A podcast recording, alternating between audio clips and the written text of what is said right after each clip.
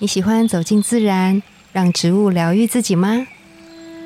我是芳疗师具有香林，我是幼阳，让我们走进森林，路过城市公园，用一杯茶的时光，一起认识植物与香气，在质感生活中自然而愈。大家早安，我是幼阳。大家早安，我是具有。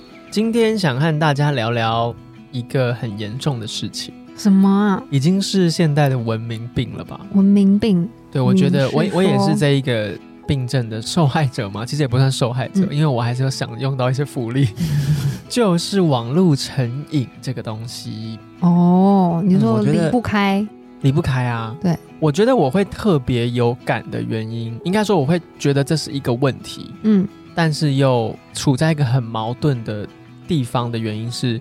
我这一个年代啦，嗯我哪个这个年年代代到底？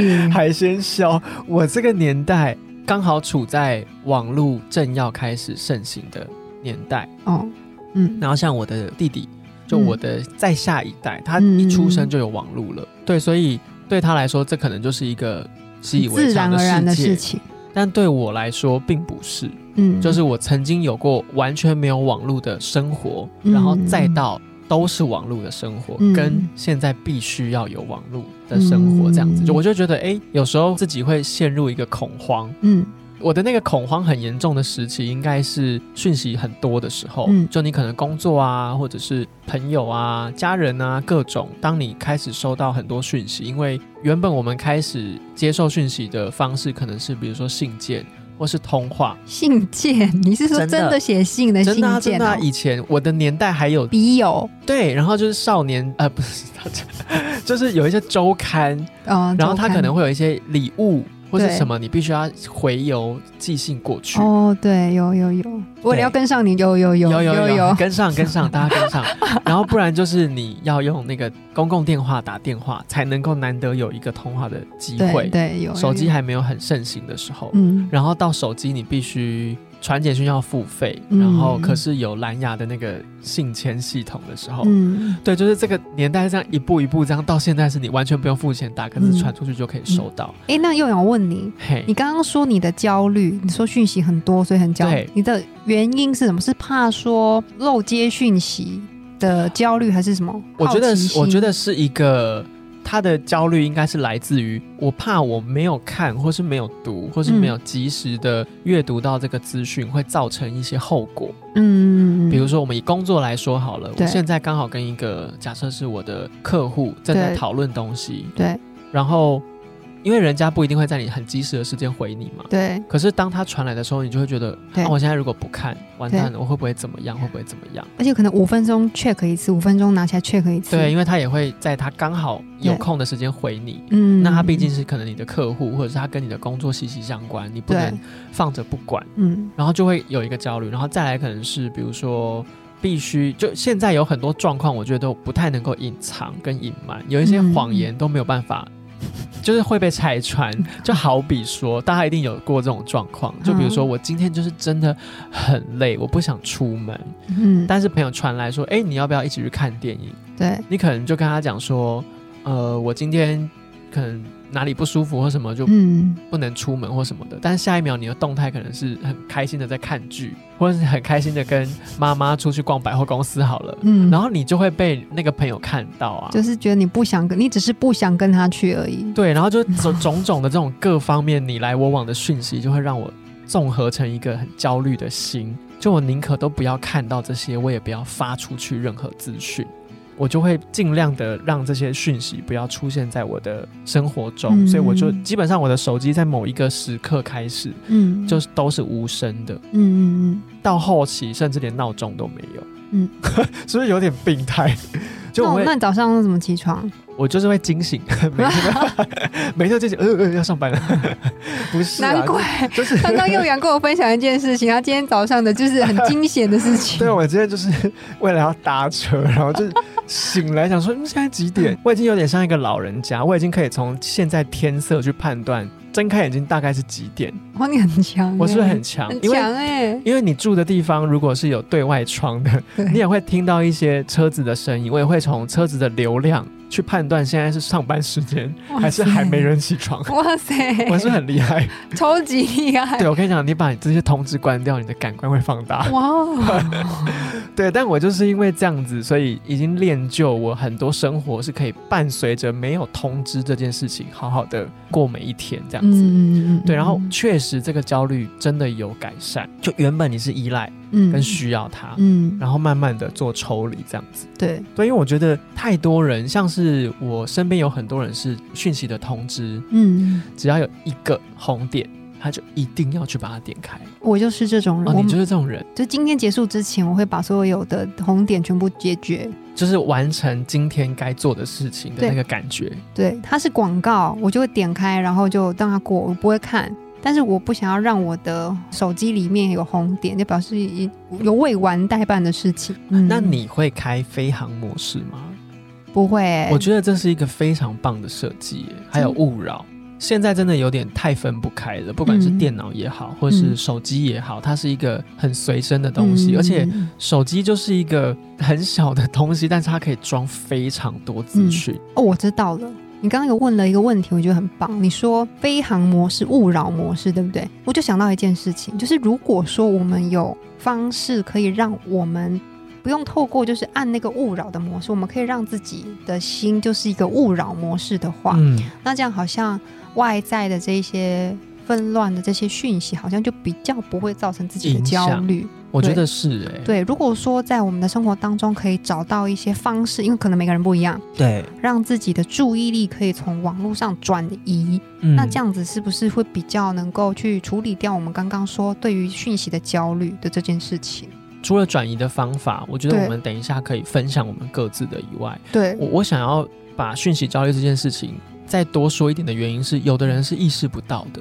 然后，哦对，因为我有发现过，我身边的朋友，嗯。他的焦虑确实是来自于因为划手机这件事情。嗯。但划手机你能看到的东西很多。嗯。第一个就是容貌焦虑，这个是我有观察过，跟诶，我发现他既然会有这个问题，嗯。就他看到太多呃，我们说自己的社群平台上，嗯。或者是你看到国外的很多资讯哦，可能跟你同年纪、嗯嗯。跟你差不多生活圈的人，他可以嗯。过一个这样子的生活，嗯。或者是他可以把自己弄得很光鲜亮丽。嗯，不小心就会有一个比较的对感，觉，然后自己就会有一点自卑，嗯有一点觉得我好像没有办法变得跟他看到的这个一样，但我觉得不够好？但我觉得有的时候，这个就是在社群上面想要展现给你的样子是什么。对，说不定你看光鲜亮丽，但说不定他私底下可能有一些小困扰啊，是我们不知道的、啊。看不到的。对，比如说他吃饭都吃不下，他会告诉你吗？不会啊啊。所以我说流汗流很多，还没讲完，流汗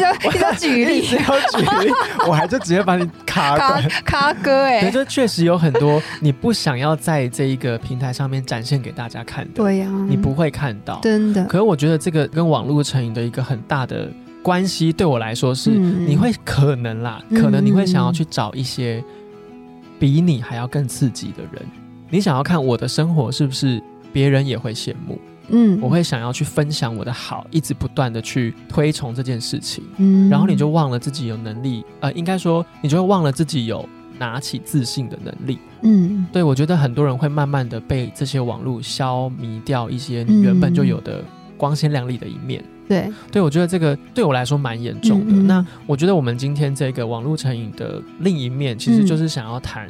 在没有网络的时候，或是你嗯放下网络的时候，嗯。你会做什么，或是你可以做什么？嗯。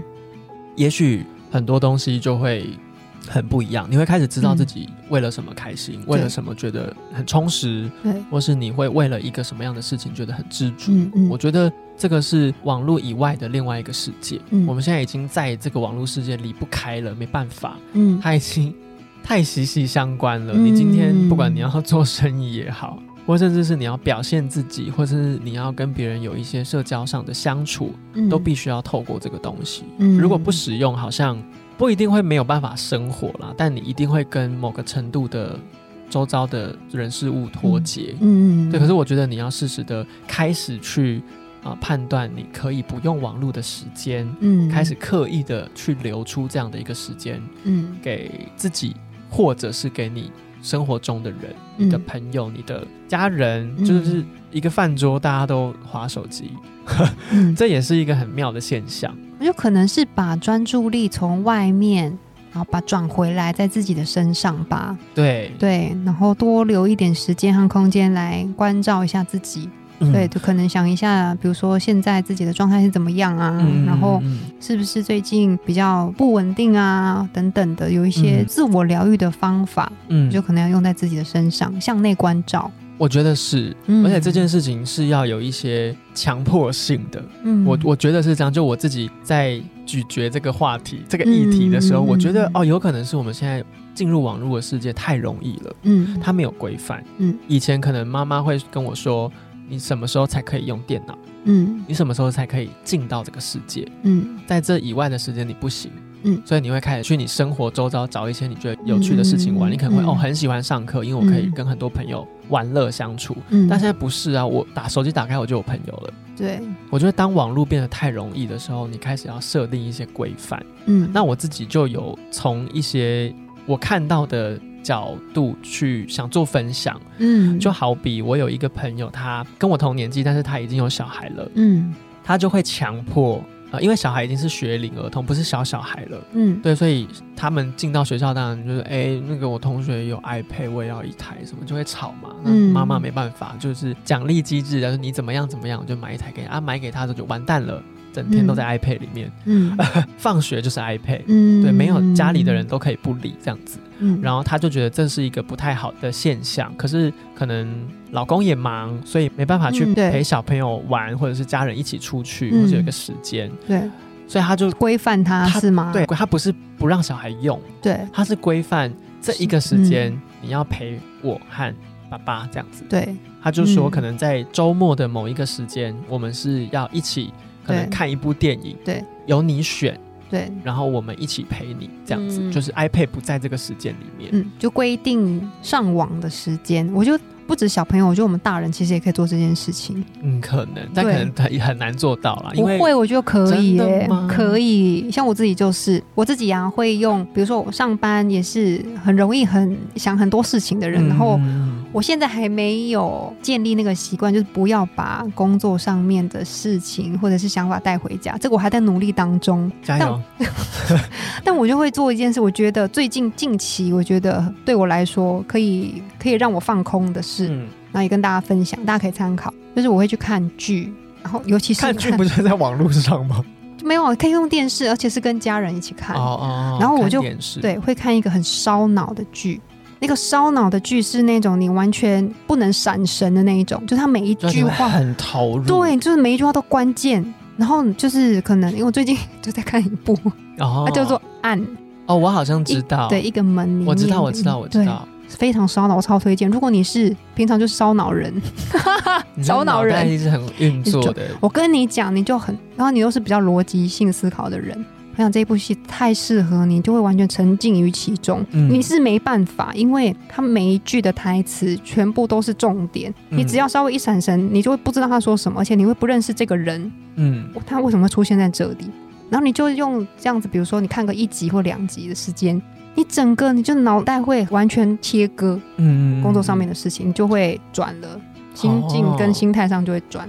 好像是一种，就是呃，让你的注意力放到一个地方去，对，然后就算你看完了，你还是会一直不断的去运作刚刚的剧情发生什么事。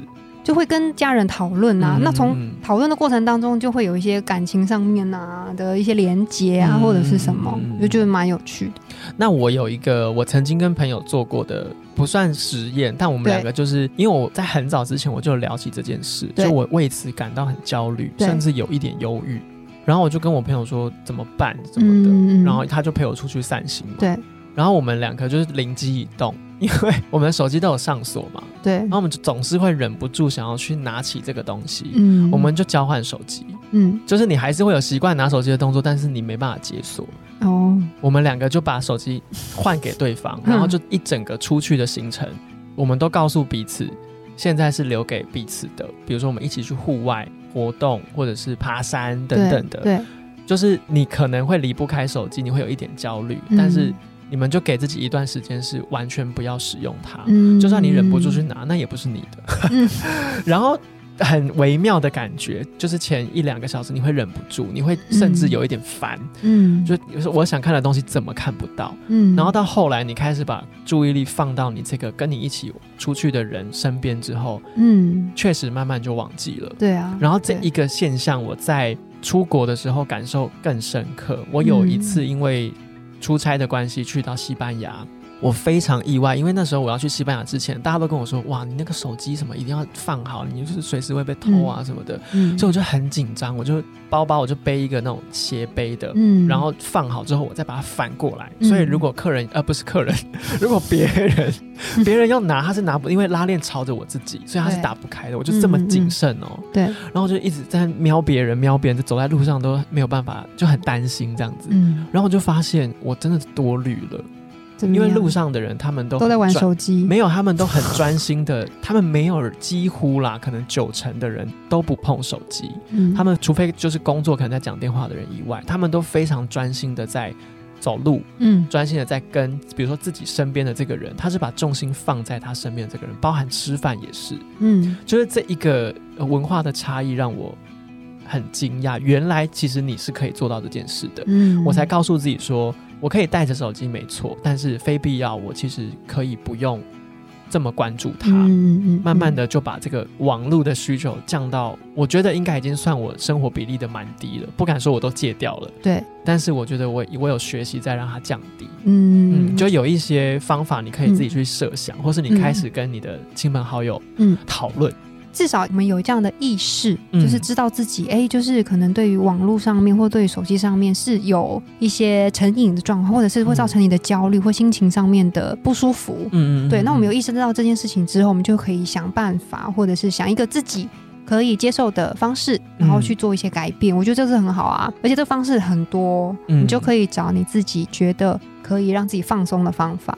嗯我想跟大家分享，因为进来公司之后，开始会买一些气味的东西嘛。对，然后，因为我是一个很喜欢书写的人，就是比起可能打字或什么，我喜欢写在纸上。嗯因为我那一阵子也突然在意识说，我自己的感受很单一、很薄弱，嗯我怎么没有很丰富的词汇去把我看到的、感觉到的形容出来？对所以我就开始呃闻气味，嗯在家里闻任何香水也好，或者是任何你有买的跟气味有关的东西，然后我就闻，强迫自己要写下我想到的跟我感受到的东西，然后我就不敢说多长了，但可能就一两个小时的时间，我就一直在。这个书写里面，嗯然后感受，就是我闻到的东西，画面是什么，我想怎么形容它。嗯就我觉得你开始找一些其实不太需要花费你太多力气的事情，嗯然后去分散掉一些你需要网络的注意力，我觉得都是蛮好的。对，对，如果你觉得比如说看书很累，看书阅读其实也蛮嗯需要力气的，或是嗯运动，你觉得可能不适合你。那有一些比较轻量的，对你自己想想看，哪些其实你觉得做起来其实是很没有负担、很没有压力的，对或甚至散步。然后室内的，我觉得其实真的有蛮多的，你可以放那种冥想音乐，就放着，嗯然后坐着不动或躺着不动。嗯我觉得应该蛮多人会喜欢这个的，当沙发马铃薯。对，就是嗯试着让自己有一段时间是空掉，嗯可能从一个小时开始到两个小时，慢慢的你会知道，其实你对网络的需求你可以控制。我觉得这件事情很重要。对，不知道大家对于网络成瘾的各种症状有没有什么样的想法，或者是你想跟大家分享，你曾经意识过这件事情，然后你怎么做让自己去跳脱或离开这样子的成瘾症状？嗯蛮想听的，因为我觉得一定有很多人为此焦虑，就是一定有很多故事。如果你有想和我们分享的，请不吝啬在嗯资讯介绍栏位下面的信箱写信给我们，对或者是在不同的平台上面留言，我们也会阅读和观看哦。没错哦，那今天网络成瘾症的节目就到这边，自然而愈，我们下次见，拜拜。拜拜。